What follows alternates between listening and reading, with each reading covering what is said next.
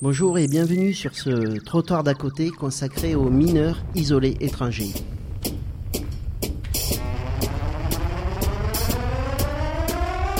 Xavier Combré et Julien Bricot travaillent tous les deux au lieu d'accueil et d'orientation, le LAO à Taverny.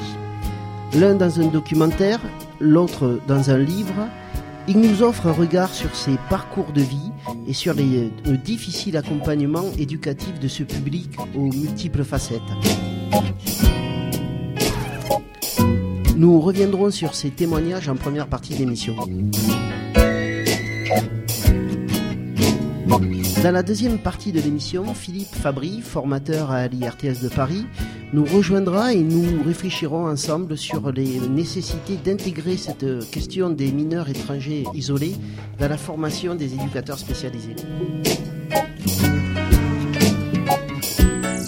Le trottoir d'à côté, une émission enregistrée en public depuis Letsup à Paris. À la réalisation, Julien Pernaud et Christophe Roqueplan. À l'interview, Hervé Laude, Dominique de Pléchin et Eric Santamaria. Et un grand merci à Fanny Amarcodia qui nous a aidé à construire cette émission.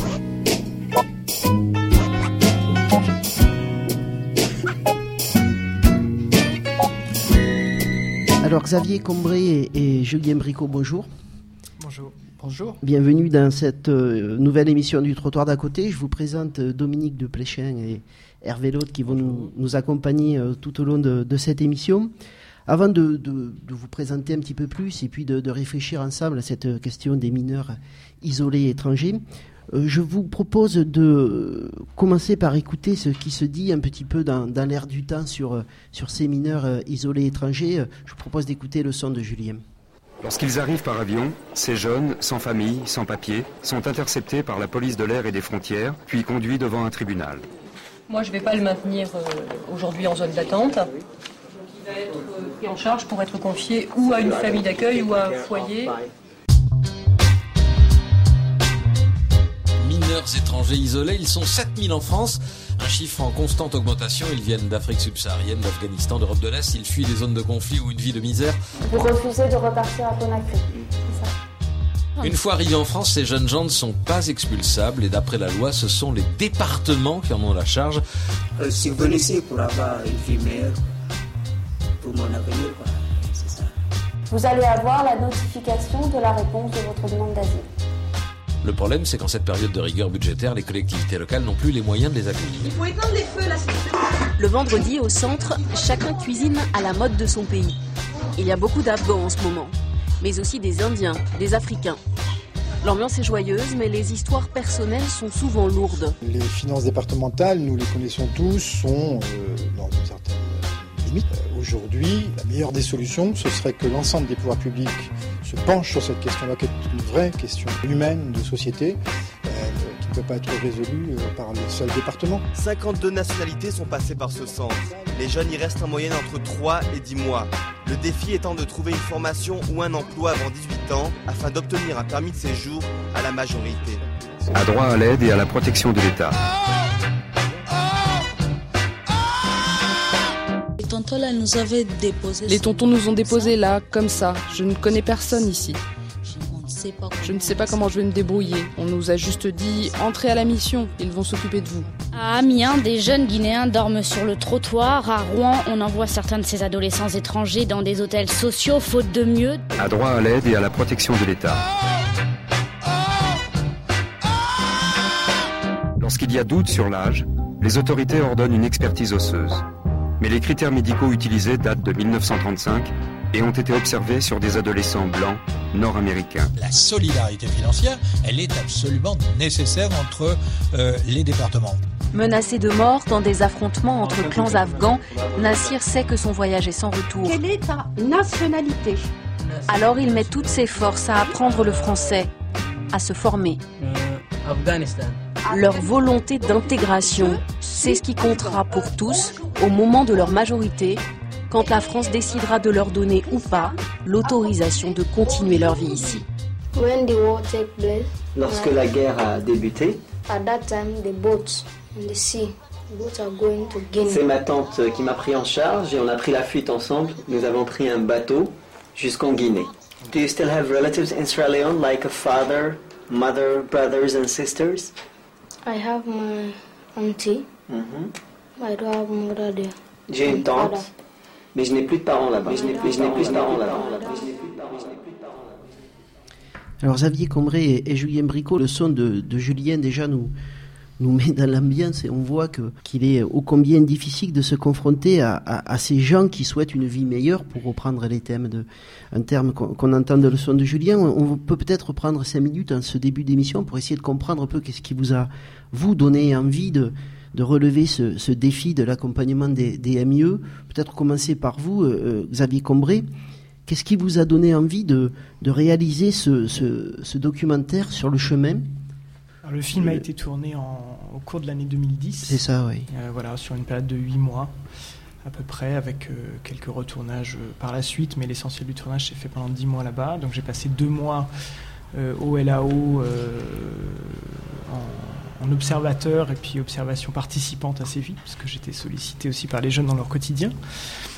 Et au bout de deux mois, on s'est mis d'accord avec les éducateurs pour que j'amène la, caméra sur site et que on- je filme au quotidien ce qui se passait dans ce lieu avec une, euh, un objectif pour moi qui était de raconter le, le LAO comme un lieu de passage. Et donc de raconter ce qui se passait dans ce lieu comme un moment de passage pour ces jeunes, où moi je ne leur poserai aucune question, euh, je ne chercherai rien à savoir de leur passé, et, euh, et ce qu'ils, euh, leur vie d'après ne, concernait plus le film. Ils partaient, ils quitteraient ce, ils quitteraient lieu vers euh, voilà, un avenir qui leur, qui leur appartient. Quoi.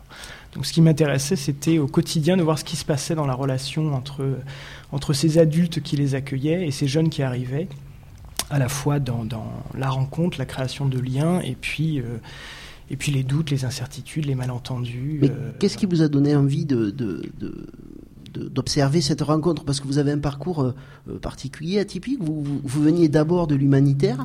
si oui, alors le, le lien, il est en, en partie là. hein, c'est que d'abord, ça s'est fait sur une rencontre, c'est que je connaissais des gens qui travaillaient au LAO, qui m'en avaient parlé, et euh, j'étais en train d'achever mon premier film documentaire, et voilà, on m'a demandé si j'étais intéressé à, à à venir voir ce lieu autour d'une question euh, collective, enfin que se posait collectivement l'équipe du LAO, qui était comment euh, comment raconter, euh, comment rendre compte de ce qui se passe ici. Ça faisait à ce moment huit ans que le LAO existait. Il avait été créé comme un projet pilote.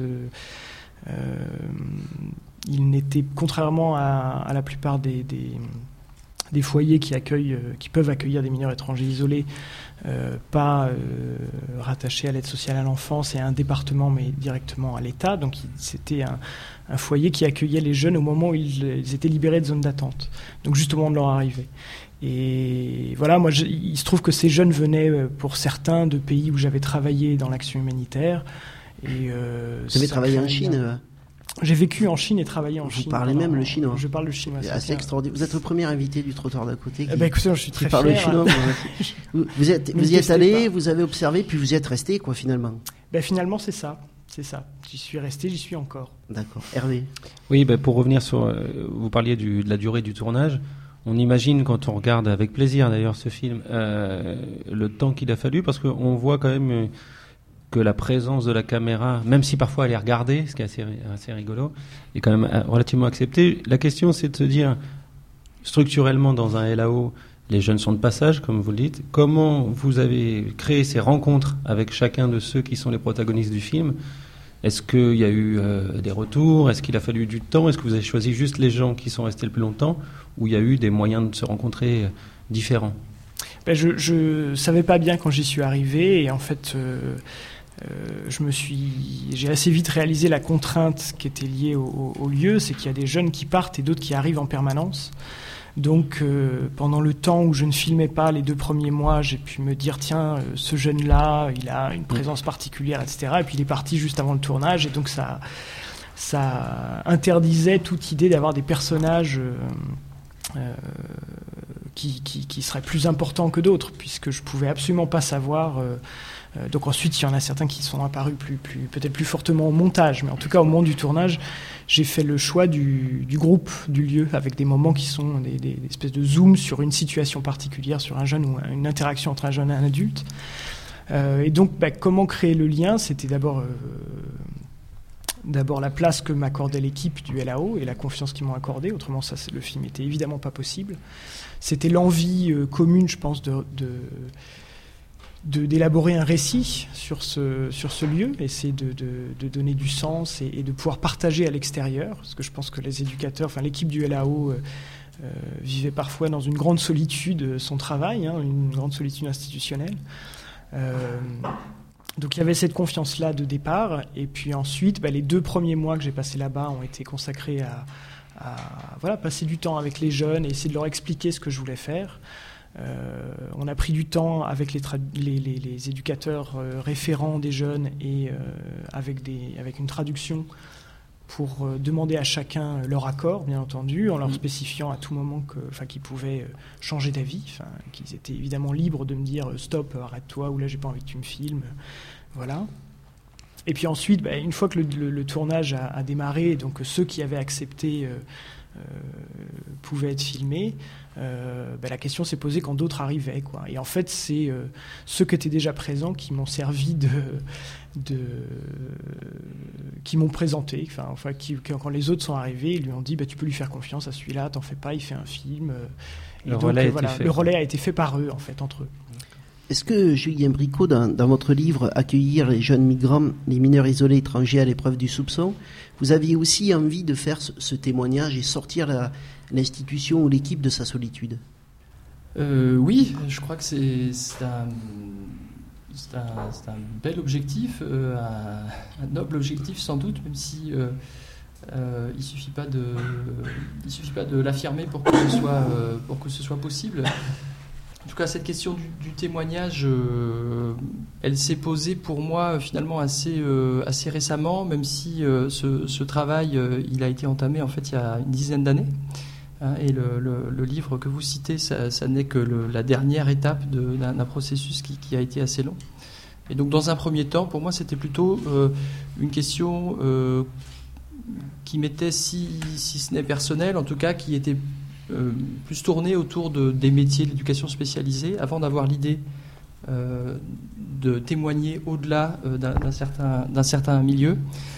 Euh, j'avais déjà le souci de réfléchir à mon métier, euh, voilà. Et puis, euh, je dois dire, ça n'est que plus récemment que, effectivement, j'ai eu aussi ce, souci de pouvoir faire entendre au reste de la sphère sociale, si on veut, ce qui se passe dans ce genre d'institution, ce qui se passe pour ces jeunes autour de, ces prises en charge.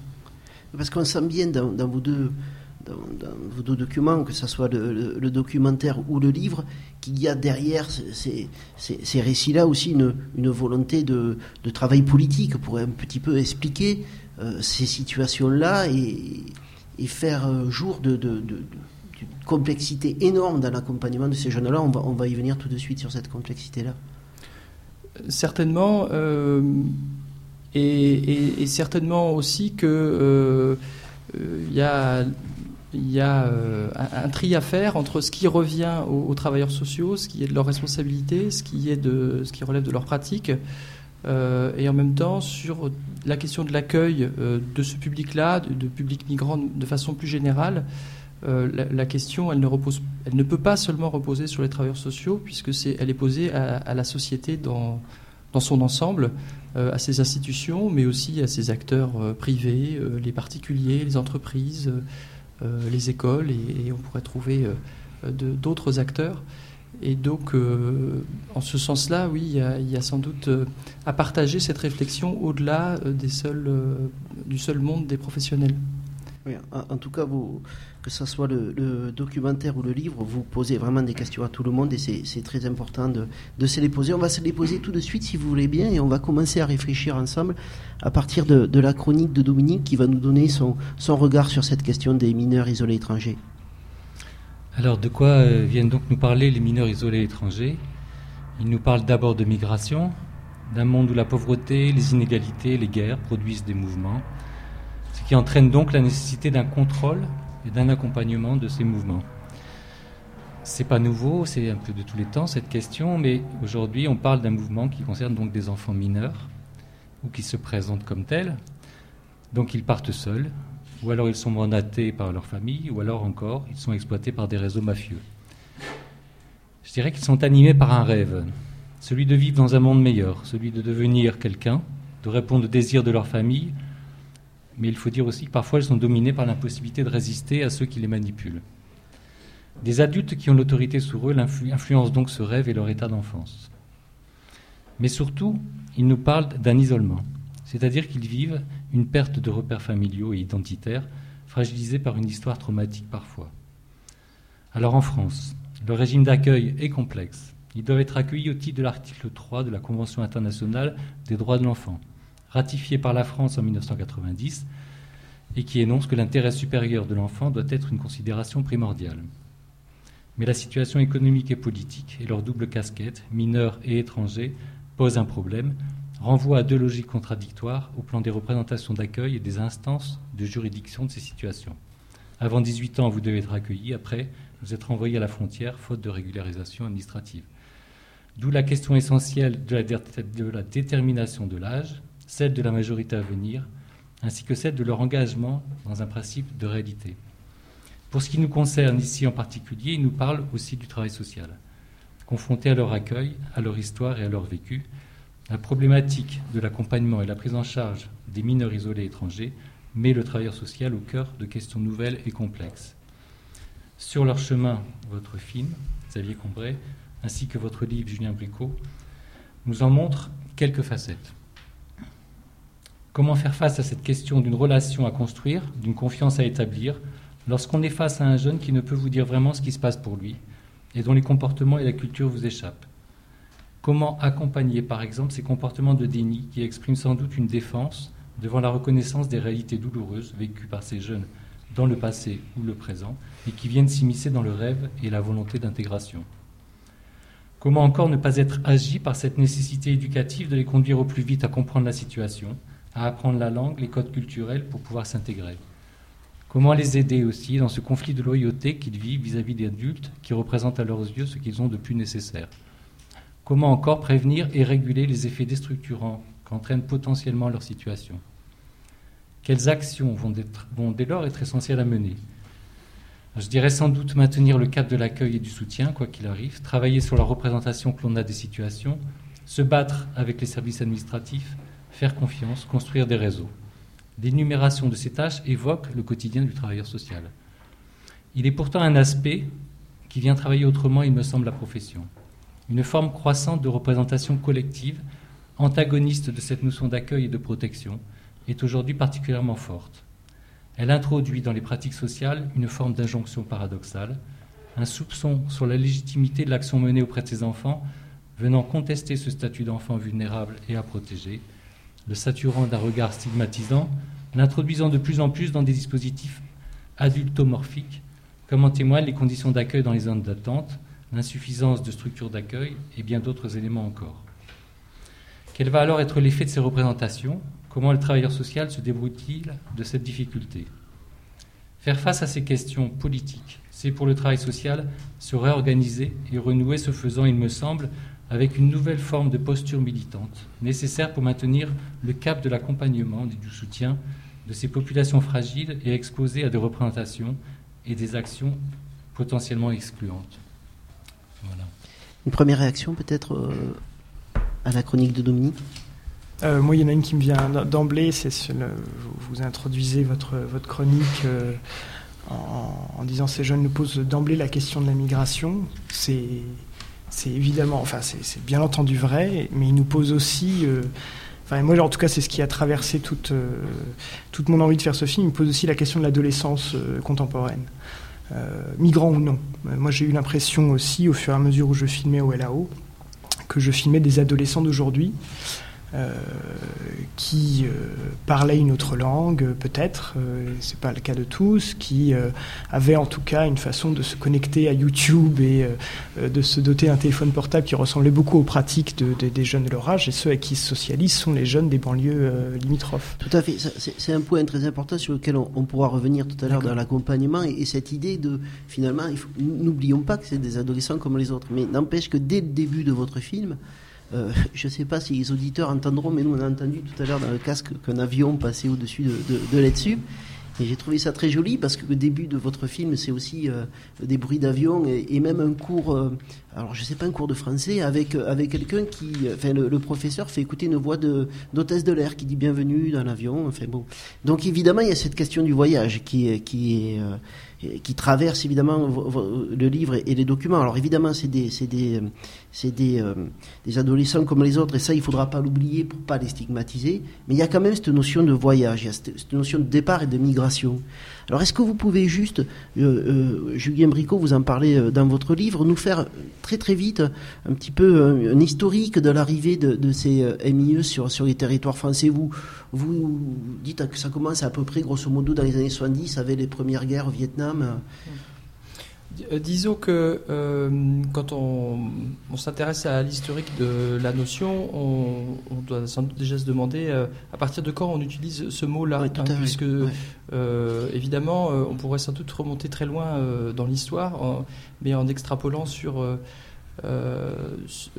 sur une situation sociale, juridique, mondiale qui n'est pas du tout la même qu'aujourd'hui. Donc là, sous cette forme-là, disons que le le phénomène existe depuis une, quinzaine d'années. Je pense que remonter plus loin, euh, c'est un peu euh, euh, sans doute faire des, risquer de faire des, faux sens historiques. voilà, et, donc il y a une quinzaine d'années, en tout cas, les pouvoirs publics français et européens commencent à, utiliser cette dénomination-là. puisque ça, ça, me semble quelque chose d'important à dire, c'est que c'est une dénomination qui a un sens pour nous, pays d'accueil, et pour les institutions qui accueillent, puisqu'évidemment, quand vous rencontrez un jeune, si vous lui dites alors tu es mineur étranger isolé, euh, il vous regarde avec des grands yeux et a priori, il ne, sait pas ce que c'est. Euh, voilà, donc ça a un sens pour nous depuis une quinzaine d'années. Et depuis une quinzaine d'années, on entend régulièrement qu'on on en accueille de plus en plus, euh, ce qui est à la fois euh, probablement une, une, réalité statistique et qui est en même temps une notion à prendre avec des pincettes puisqu'on dispose euh, de très peu de, de, statistiques fiables. On parle de quelques milliers apparemment. Voilà, on parle de quelques milliers et en même temps, si on lit les articles de journaux qui année après année s'accumulent, comme on, lit qu'à chaque, chaque, année il y en a de plus en plus, on pourrait penser que c'est une croissance exponentielle il y a probablement une croissance, euh, mais euh, on n'est pas envahi. On sent qu'il y a un usage qui est fait de, ce phénomène. Le, le Libé du, 27 avril, euh, donné comme chiffre, il faut un article sur les mineurs étrangers isolés, ou isolés étrangers, on verra d'ailleurs. Et il chiffre à peu près à 1700 MIE en moyenne par an sur Paris. Oui, ça c'est les chiffres que donne euh, la ville de Paris. Donc euh, eux, ils ont des chiffres que je pense qu'on peut considérer comme, euh, comme fiables. Hein. C'est des chiffres qu'on a, qu'on a entendus aussi. maintenant, ça, ça concerne que la ville de Paris. Donc, et évidemment, on ne peut pas extrapoler puisque la ville de Paris, c'est le, le, département le plus concerné en France par, par cet accueil. Moi, j'ai pu voir dans une Philippe Fabry qui, rentre dans la discussion. Monsieur Philippe Fabry, vous deviez venir en deuxième partie. De... Ah, bon, mais j'ai des chiffres. Mais comme vous êtes un ancien formateur, je crois, de Jules Bricot, vous, avez encore envie de, de, le non, soutenir. Non, c'est pas ça. C'est qu'il y a, il y, a, il y a cinq ou six ans, j'ai fait un article dans une revue de presse disant attention, il y a un nouveau public. Euh, qui prend de la dimension pour les mineurs isolés, puisque à Paris, ils sont passés de 3% des accueils à 10% en un an. Et euh, maintenant, on est à un tiers des places dans l'urgence et un quart des enfants placés pour Paris. Ce que je remarque aussi, c'est qu'il y a une diffusion depuis le 93 Paris dans des villes de province et que ce mouvement effectivement euh, est, un peu compliqué puisqu'il y a une guerre entre l'État et les départements, l'État souhaitant euh, dispatcher les mineurs isolés sur tout le territoire et les départements disant oui vous êtes gentils mais c'est nous qui finançons et euh, reprochant à l'État de ne pas assez participer au financement. Donc il y a un jeu à qui ne paiera pas et pour pas payer qui n'accueillera pas, qui est un jeu complexe hein, entre l'État et les départements. Hervé, pour revenir sur l'origine un peu de, et vous revenez sur le mot, le terme en tout cas MIE, effectivement depuis une quinzaine d'années euh, c'est le terme, et que pensez-vous du travail qui a été fait il y a une dizaine d'années maintenant, je pense, par Angelina Etiamble, qui justement avait eu un intérêt euh, d'essayer de, dévoiler derrière cette bannière, nouvelle bannière MIE, des parcours et des projets parfois différents, parler des rangs, de rejoignants, d'exilés, de mandatés, euh, j'en oublie peut-être. Euh, dans votre pratique maintenant euh, assez longue, est-ce que vous retrouvez un peu ces catégories, d'autant que vous parliez de départements, on disait à un moment que en PACA ou dans le 93 ou à Paris ou au Pas-de-Calais, il y avait des natures de migration différentes qui s'inscrivaient sur des territoires différents. D'abord, le travail d'Angelina Etiamble, euh, il faut lui reconnaître toute, sa qualité. Euh, donc j'en pense beaucoup de bien.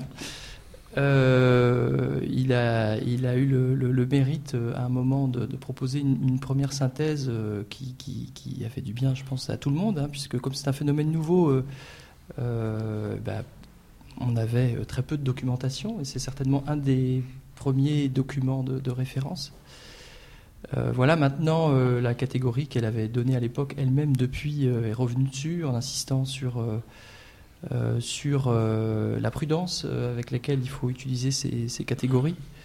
voilà, moi, je, plutôt que le recours à ces catégories, j'ai bien apprécié le, mot d'introduction de, tout à l'heure, dans lequel, justement, il me semble qu'il y avait une présentation du public euh, qui n'était pas clivante. Hein. Il n'y avait pas d'un côté euh, les réfugiés politiques, de l'autre côté les migrants économiques, euh, d'un côté les vrais mineurs, de l'autre côté les faux, ou bien d'autres clivages encore.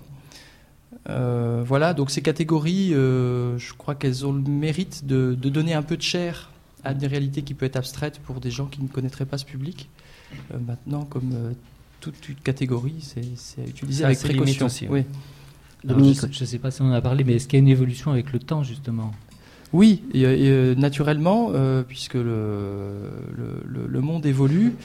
Euh, alors il y a une évolution en fonction de, de l'évolution de, de des, des, des, pays et, et, de leur situation politique. Euh, naturellement, ça on le dit souvent, et puis ce sur quoi il faut insister également, c'est qu'il y a une évolution en fonction des politiques des flux migratoires. Hein, ça c'est une donnée euh, très importante, euh, puisque selon les époques, il y a des routes migratoires qui sont plus ou moins efficaces, qui s'ouvrent et qui se ferment. voilà. Sur il y a un moment du film, je reviens sur le film, il y a un moment très émouvant qui est autour de. On, voit des jeunes là tracer sur une map monde euh, avec des punaises et des fils leur, leur chemin. Et alors, euh, vous parliez que vous avez travaillé sur un collectif. Là, c'est drôle de voir le lien entre eux. Et justement, qu'est-ce que vous savez du voyage? Parce que là, on voit ces fils directs, mais on, a l'impression qu'on on parle de voyage réservé sur euh, je ne sais quel site de réservation de vacances. Et en fait, c'est plus complexe que ça. Aujourd'hui, comment ces jeunes voyagent? Juste par rapport, par rapport à cette scène, hein, c'est une scène que j'ai suscitée. En fait, euh, je, cherchais un moyen. Je ne voulais pas. Euh, enfin, l'idée était bien de, ne pas leur faire raconter leur voyage, euh, mais je voulais qu'on puisse le matérialiser. Et ce, qui, ce que je n'avais pas nécessairement anticipé, et qui est pour moi l'aspect bouleversant de cette scène, enfin à la fois drôle et bouleversant, c'est qu'eux-mêmes réalisent le parcours fait par les autres et qui se une espèce de d'étonnement et de et de complicité née entre eux à regarder les fils des autres. Mm. Euh, le nombre d'étapes de leur voyage, pour certains, ils ne savent pas par où ils sont passés. Ils se chambrent euh, un le voyage, exactement, oui, mm. euh, avec la fierté nationale, enfin bon, tout un tas de, de, choses qui rentrent en ligne de compte, mais, mais en tout cas, pour, pour certains, ils arrivent en n'étant pas très au clair sur combien de vols, combien d'étapes. souvent, c'est la durée dont ils sont capables de, de parler. Et c'est des voyages voilà, qu'ils ont besoin eux-mêmes de, reconstituer. Donc le fait de passer par ce fil, c'était un moment de signifier un point de départ et puis les, les, étapes de la route. Quoi. Alors, sans faire de catégories, hein, mais en fait, quand on parle de voyage, on a envie de savoir aussi. Enfin, je pense que les gens se demandent, mais pourquoi ce voyage? Alors, on a parlé un petit peu du travail d'Étienne Blé, mais qu'est-ce qui pousse ces jeunes à partir? Alors c'est peut-être une question impossible parce qu'il y a autant de peut-être de jeunes que de mais on parle de filières, on parle euh, Hervé disait peut-être que d'un département à un autre, il y a des spécificités dans le type de jeunes qui arrivent sur ces départements-là. Qu'est-ce qui pousse au voyage? Comment on voyage? Pourquoi on voyage? Xavier Combré. Il y a, bah, Julien complétera. Hein, je, Moi, j'ai le sentiment, et alors peut-être peut-être ça m'est venu plus, cette réflexion est venue plus spontanément vis-à-vis des, Chinois, euh, parce que je, connaissais un petit peu le, pays de départ. Alors évidemment, la question se pose pas de la même manière pour les Chinois que pour les Afghans, qui sont deux, pays dans lesquels j'ai travaillé. Euh, quand les Afghans partent, pour beaucoup, ils sont dans, des, ils sont dans une fuite pour leur sécurité. Même si ce n'est pas le seul argument, ça peut être aussi l'univers bouché, mais dans un pays en guerre, effectivement, les opportunités sociales et économiques sont quand même limitées. Euh, dans le cas de la Chine, tous les Chinois ne bougent pas. Euh, il se trouve que de la même manière que, par exemple, les Maliens qu'on va accueillir viennent beaucoup de la région de Kai, les Chinois viennent beaucoup de la région de Wenzhou au sud, au sud, sud, sud-ouest de Shanghai. Euh, donc ce sont des systèmes migratoires, c'est-à-dire qu'il y a des régions de ces pays où la possibilité de la migration s'inscrit dans le parcours de ces jeunes à un moment, euh, parce que le cousin est parti, parce que euh, et que donc il y a des filières, enfin des filières, des, des, points de passage qui existent. Et à un moment, un jeune en désaffection scolaire, dont les parents sont partis dans une autre province pour essayer de trouver du travail et qui sont élevés par leurs grands-parents et qui deviennent à un moment euh, peut-être une charge familiale, eh bien l'idée de les envoyer euh, continuer leur vie euh, ailleurs se pose, alors qu'elle ne se poserait pas dans d'autres endroits.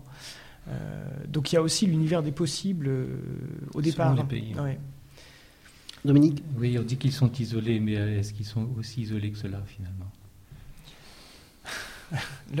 L'isolement, alors ça c'est pareil, c'est une question qui, que Julien reprendra. C'est l'isolement, c'est nous qui les considérons euh, d'emblée comme tels. C'est parce qu'ils sont isolés, qu'ils n'ont pas de tutelle parentale et que dès lors, il y a une responsabilité étatique à les prendre en charge. Parce que là, on rentre dans la protection de l'enfance. Exactement. Oui, même si je pense que ce, mot-là, il est, vecteur, de, à mon sens, de beaucoup de malentendus, puisque euh, je crois qu'il faut être euh, très prudent et rappeler que s'ils sont protégés, c'est pas parce qu'ils sont isolés, mais c'est parce qu'en tant que mineurs, s'ils sont reconnus en danger par les autorités euh, judiciaires ou administratives, ils peuvent être protégés.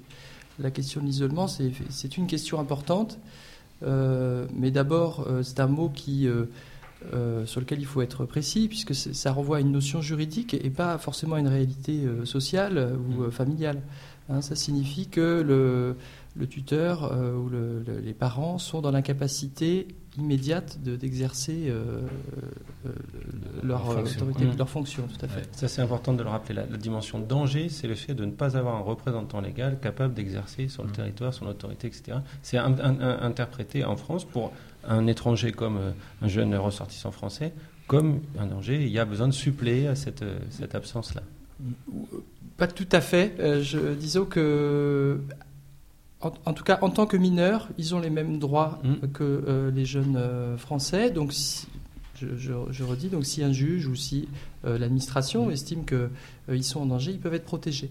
La question de l'isolement, une fois de plus, c'est une autre question, ce qui veut dire que s'il s'avère que l'un de ces jeunes, finalement, n'est pas isolé et que euh, son père, sa mère ou un éventuel tuteur euh, est à proximité et en capacité d'assurer ses fonctions, euh, il n'est plus isolé, ce qui ne veut pas dire qu'il faut mettre un terme à sa protection, mmh. puisque un jeune Français confié dans un foyer, comme vous le savez, la plupart d'entre eux ne sont pas orphelins, mmh. et ça, ne les empêche pas d'être protégés, bien, bien, au contraire. Philippe Oui, en Europe, on, parle plutôt, de, les Belges vont dire MENA, mineurs étrangers non accompagnés. Hein, est-ce qui me paraît être un terme plus précis? Mais on voit qu'un des problèmes, c'est qu'on cherche à tout prix à faire rentrer ces jeunes dans nos cases administratives et juridiques, ce qui, moi, me pose un problème. de l'extérieur, hein, ce que j'observe, c'est que on veut à tout prix, par exemple, qu'ils soient soit des enfants. Comme si, jusqu'à 18 ans, on a un enfant vulnérable. À 18 ans, on est un adulte invulnérable. C'est bien comme logique. Euh, moi, ça me paraît problématique, ces raisonnements assez clivés comme ça. Hein. Ça correspond au, domaine juridique, en grande partie. Oui, actuellement. Mais, c'est vrai que pas, ça ne correspond pas forcément aux réalités. Oui, je trouve qu'on on, a déjà le bazar en protection de l'enfance hein, en France euh, en général, puisqu'on mélange toutes les situations, toutes les durées, toutes les causes. Mmh. Dans, beaucoup de pays, on va différencier les placements, on mettra des limites au provisoire. En France, le provisoire peut durer 20 ans pour un enfant en protection de l'enfance. Et je trouve que on essaie de faire rentrer dans nos vieux cadres euh, euh, ces situations-là, et donc effectivement, ça arrange tout le monde d'en faire des mineurs euh, non accompagnés. Et en fait, moi, je pense qu'on gagnerait à penser en termes de vulnérabilité. Quelqu'un qui est vulnérable, ça justifie de l'aide, et ça ne doit pas s'arrêter parce qu'il aurait 18 ans, par exemple. Alors il y a, peut-être aussi une autre, enfin c'est pas une catégorie, mais la question de la demande de protection aussi qui, qui est importante pour faire un distinguo peut-être de, des situations. C'est une question. Oui, euh, c'est. Une question. Euh, bon, là aussi, je, sans doute, il faut être vigilant parce que, la, réalité d'aujourd'hui, c'est quand même que euh, les, pouvoirs publics, conseils généraux en particulier, déploient beaucoup d'énergie pour expliquer que ça n'est pas leur problème, pour expliquer qu'ils n'ont pas les moyens d'accueillir ces jeunes. Et euh, derrière cette énergie, il y a aussi, pas partout, mais dans un certain nombre de cas, des stratégies pour ne pas les prendre en charge, pour ne pas les accueillir. Et c'est là qu'on va trouver des gens euh, qui viennent expliquer que mais s'ils ne le demandent pas, c'est qu'ils n'ont pas vraiment besoin d'aide. Et puis après, on va dire, alors qu'est-ce que c'est la demande? Ah ben, La demande, ça va être, euh, il est venu à un premier rendez-vous, on lui en a donné un deuxième, il n'est pas mmh. revenu. Il n'est pas vraiment en demande. Mmh. Donc il n'est pas vraiment vulnérable. Euh, voilà.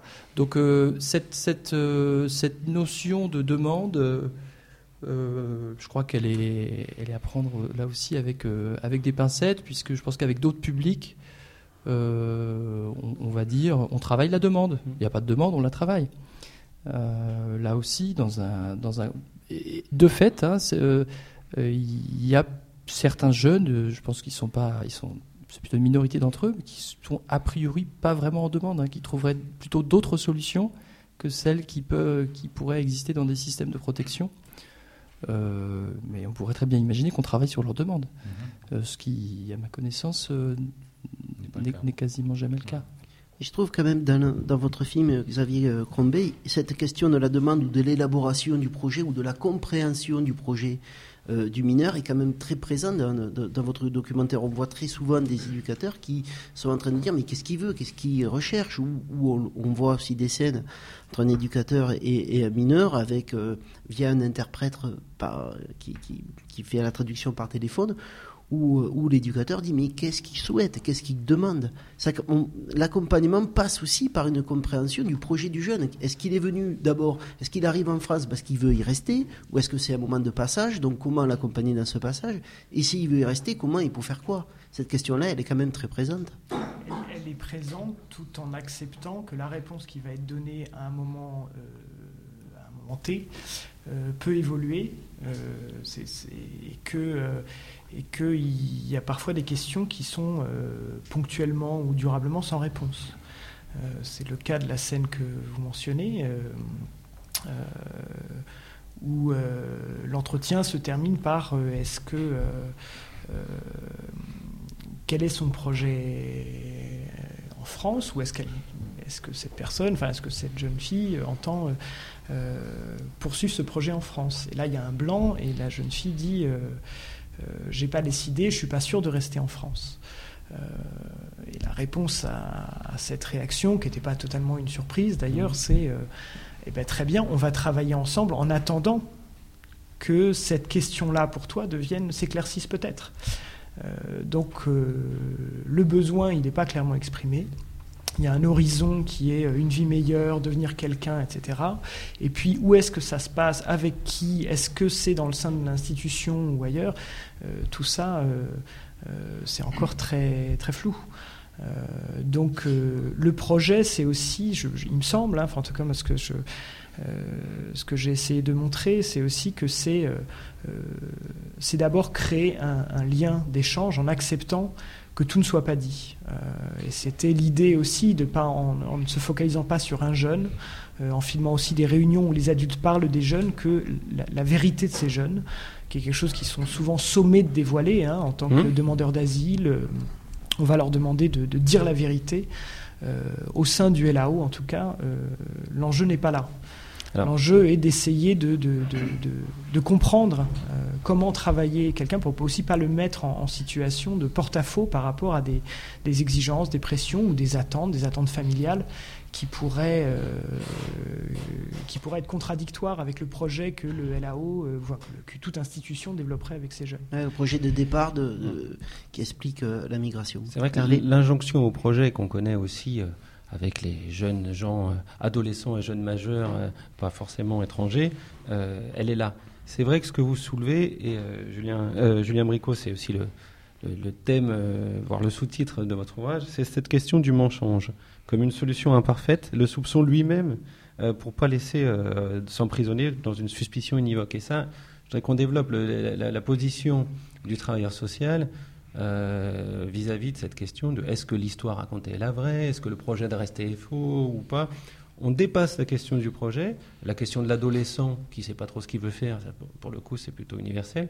Et il y a cette idée du mensonge qui, vient percuter euh, cette réalité. Euh. Oui, tout à fait. C'était l'une des premières questions, si ce n'est la première question à l'origine de, ce travail. Euh, et puis, puisque quand j'ai commencé à travailler avec ce public, j'entendais euh, c'est difficile. Euh, bon, moi, je, je, voyais pas trop, ça se passait bien avec ces jeunes charmants. Je, je découvrais ce public. et puis quand on grattait, quand on gratte un peu plus, qu'est-ce qui est difficile? Et très souvent, même si les gens n'osent pas le dire tout de suite, ça, vient un petit peu quand on commence à, à insister, euh, il y a cette question-là derrière de, ils nous mentent, euh, ils mentent sur leur âge notamment, ils mentent sur leur isolement ou ils mentent sur euh, tout un tas d'autres choses. Et donc c'est une question tout à fait présente, hein, même si elle est rarement officiellement assumée. Et euh, je dois dire que comme ce travail, a, je, l'ai mené en, plusieurs étapes, euh, désormais, ça me paraît impossible de comprendre cette question du soupçon, c'est-à-dire pourquoi est-ce qu'on pense qu'il nous mente, indépendamment de la question plus large de l'accueil, euh, c'est-à-dire que si on ne n'a pas en tête que finalement cette population on n'a pas vraiment de place à lui faire, ou pas toute la place euh, euh, qu'elle a théoriquement euh, ici. et donc dans un contexte où les places manquent, finalement, il y a cette question idéologique qui, apparaît. cette question idéologique qui a aussi d'autres sources, hein, pas seulement le, manque de place, mais aussi l'idée, disons, un peu un peu euh, philosophie de, comptoir, euh, que euh, on ne peut pas travailler avec quelqu'un si on ne connaît pas tout de son parcours et tout de sa vie, qui là encore est une espèce de d'évidence qui, qui, qui, est souvent mise en avant. Dominique?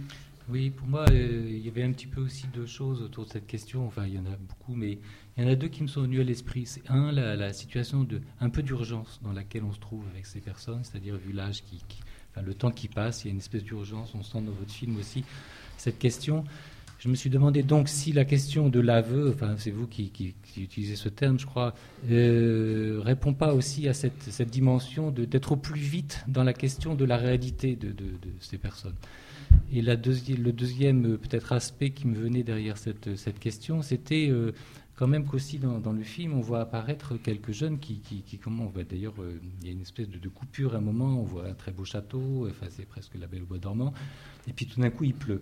Et là, on commence à voir des jeunes qui vont pas bien. et qui, qui et on commence à sentir du, malaise.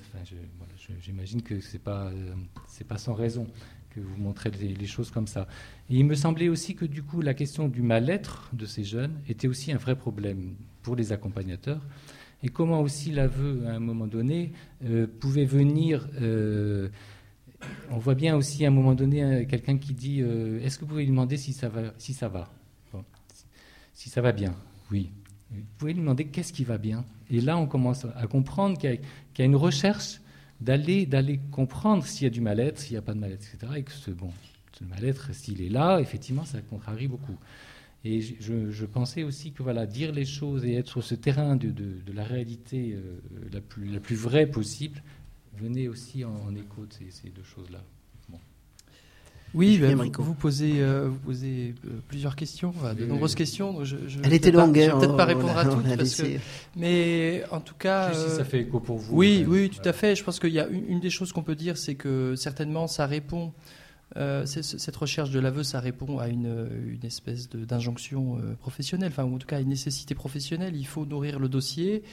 Et euh, les gens euh, qui se sentent tenus de nourrir le dossier le font pas évidemment euh, par pure perversité, heureusement, mais ils le font d'abord parce qu'ils se sentent tenus de le faire hein, et qu'ils se disent quel est mon travail Mon travail, c'est qu'il faut que je défende ce dossier, donc il faut que je récolte des, informations, il faut que j'obtienne. Et, et, si ces informations, je les obtiens de la bouche du, premier intéressé, c'est encore mieux. Hein, c'est là que déjà, euh, sans doute, il y, a, dans ce c'est encore mieux quelque chose à, interroger. Euh, ensuite, euh, un autre aspect des différentes questions que vous avez posées sur lesquelles je, veux bien répondre, c'est que sans doute ça pose une question là, non pas spécifique aux, mineurs isolés, mais sans doute à toutes les, enfin l'ensemble de, la profession éducative, est quels sont les outils des éducateurs. Euh, et certainement euh, l'entretien euh, et la question de, l'échange verbal, ça paraît très souvent être, disons, une, l'apport d'entrée royale dans le, dans le métier, comme si c'était là qu'on allait trouver le couronnement de, de, notre, de nos interventions, le, meilleur, le plus intéressant, le plus fin, le, etc. Le signe du lien, on pourrait dire. Et aussi du lien, et là, il y a évidemment plein d'évidences de, à interroger. Puis l'authenticité de la relation aussi, vous dites, euh, que, ça vient questionner ça et notre capacité à accepter ça. Oui, et déjà, entre la, question de la relation elle-même et la question de la vérité, il suffit de le dire comme ça pour voir que c'est deux questions différentes et que euh, imaginez que euh, la vérité, c'est la relation. Euh, c'est évidemment euh, quelque chose d'absurde dès qu'on commence un petit peu à y réfléchir. vous avez d'ailleurs une, très jolie phrase qui, dans le livre, où vous dites ne pas aider les, personnes parce qu'elles disent la vérité, mais parce qu'elles en ont le droit. Oui, oui. Je je ne sais pas si c'est celle que je. Enfin, si, si, je, évidemment, j'assume cette phrase. Euh, et en même temps, euh, je, rebondis sur autre chose, mais c'est vrai que la question du droit euh, ne se suffit pas à elle-même, malheureusement. Hein. C'est-à-dire que malheureusement, je crois qu'il ne suffit pas de dire ils y ont droit. Je pense que si on veut. Dire que là-dessus, sans doute aussi, moi j'ai évolué, mais je pense que si on veut être vraiment consistant hein, vis-à-vis de ces jeunes et et leur proposer, euh, leur parler de la réalité du monde social tel qu'il fonctionne. Euh, c'est pas seulement la question du droit, c'est la question de, des possibilités réelles d'accueil euh, de notre société. Hein, c'est-à-dire qu'il ne suffit pas de dire euh, on y a droit pour que ce soit possible, malheureusement.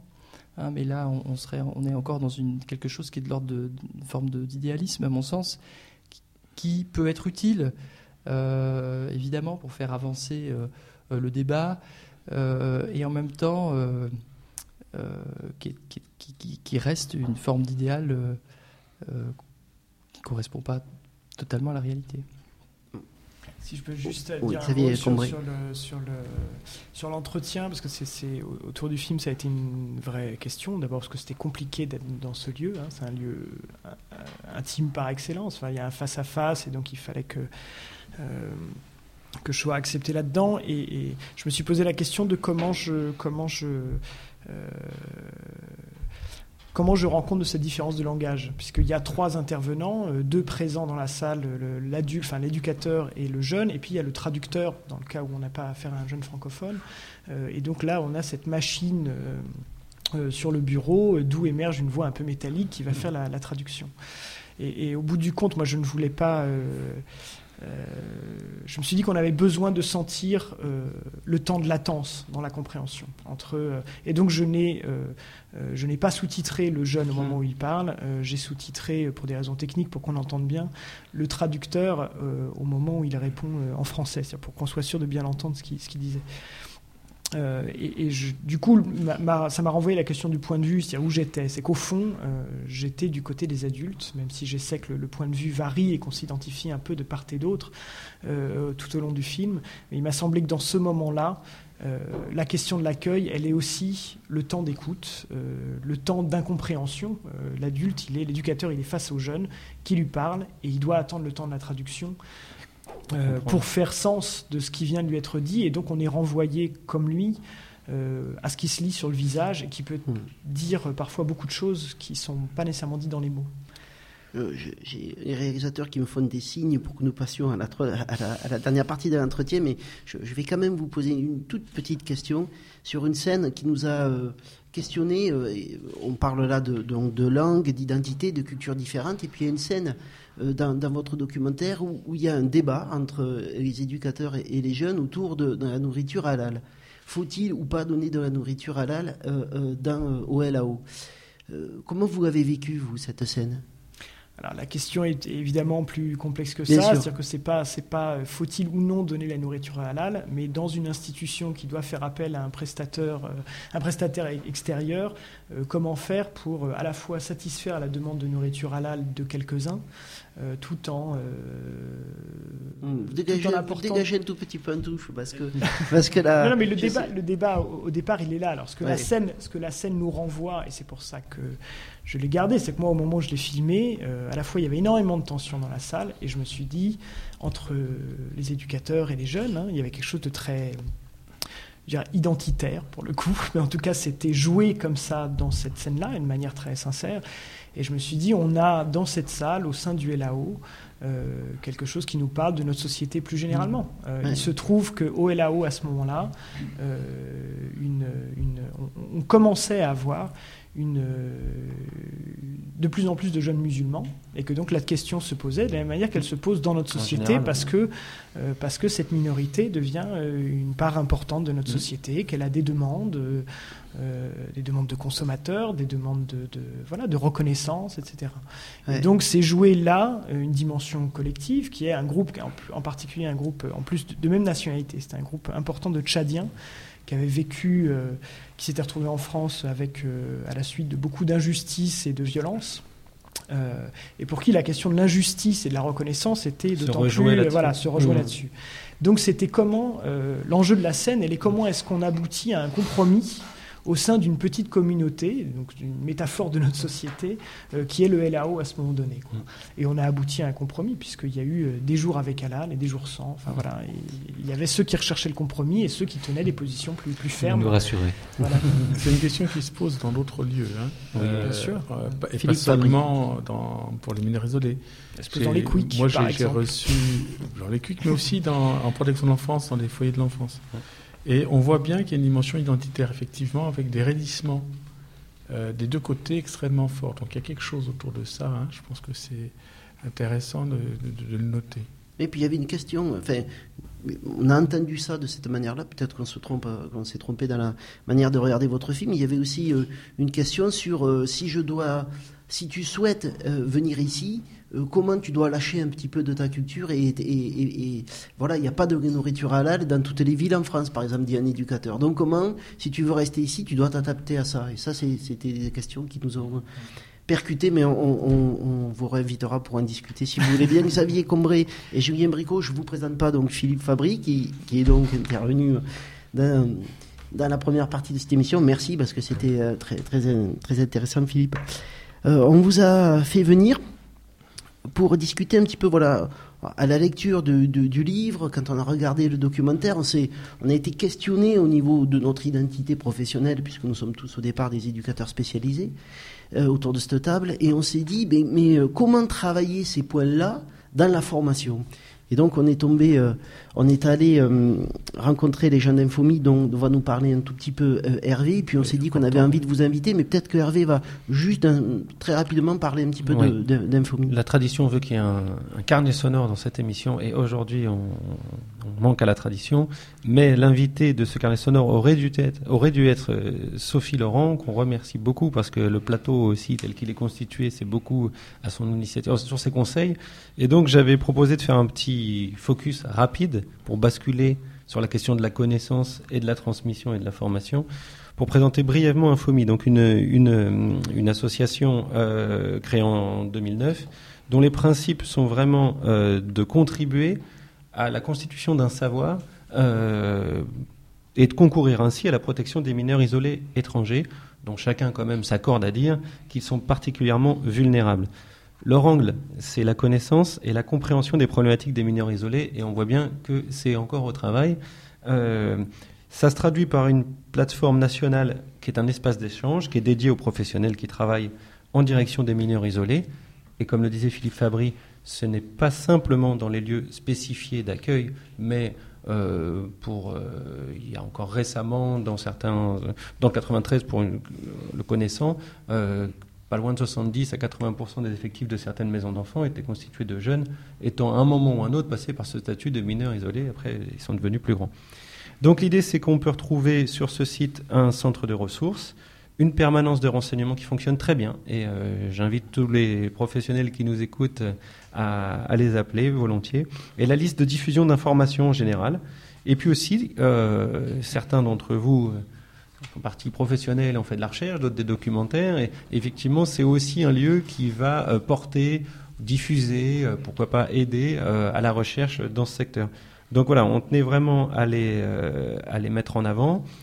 Eux-mêmes vont faire un lien avec l'émission après, et c'est un relais qui tente une position particulière. C'est dans un monde qui fédère à peu près 700 à 800 euh, intervenants depuis euh, le champ de la psychopathologie, les luttes contre la discrimination, euh, le champ de la protection de l'enfance, des avocats. Évidemment, tout ça chargé de représentation et d'engagement militant parfois différents. Et la, la gageure d'infomie, je pense qu'ils y parviennent pas mal, c'est de garder tout ce qui permet de produire de la connaissance sans trop entrer. Enfin, ils arrivent, s'ils rentraient dans les débats, peut-être qu'ils n'auraient pas 700 ou 800, euh, euh, ils ne fédéreraient pas 800 personnes, et là, euh, ils y arrivent. Donc c'est www.info.net, donc vous les retrouvez facilement. Juste deux choses. Eux, ce qu'ils constatent, c'est une demande accrue de soutien de la part des professionnels. Donc, on va voir avec Philippe Fabry, est-ce qu'ils trouvent ça dans les lieux de formation ou auprès de leurs collègues? Et En tout cas, ils peuvent le trouver en partie sur Infomi.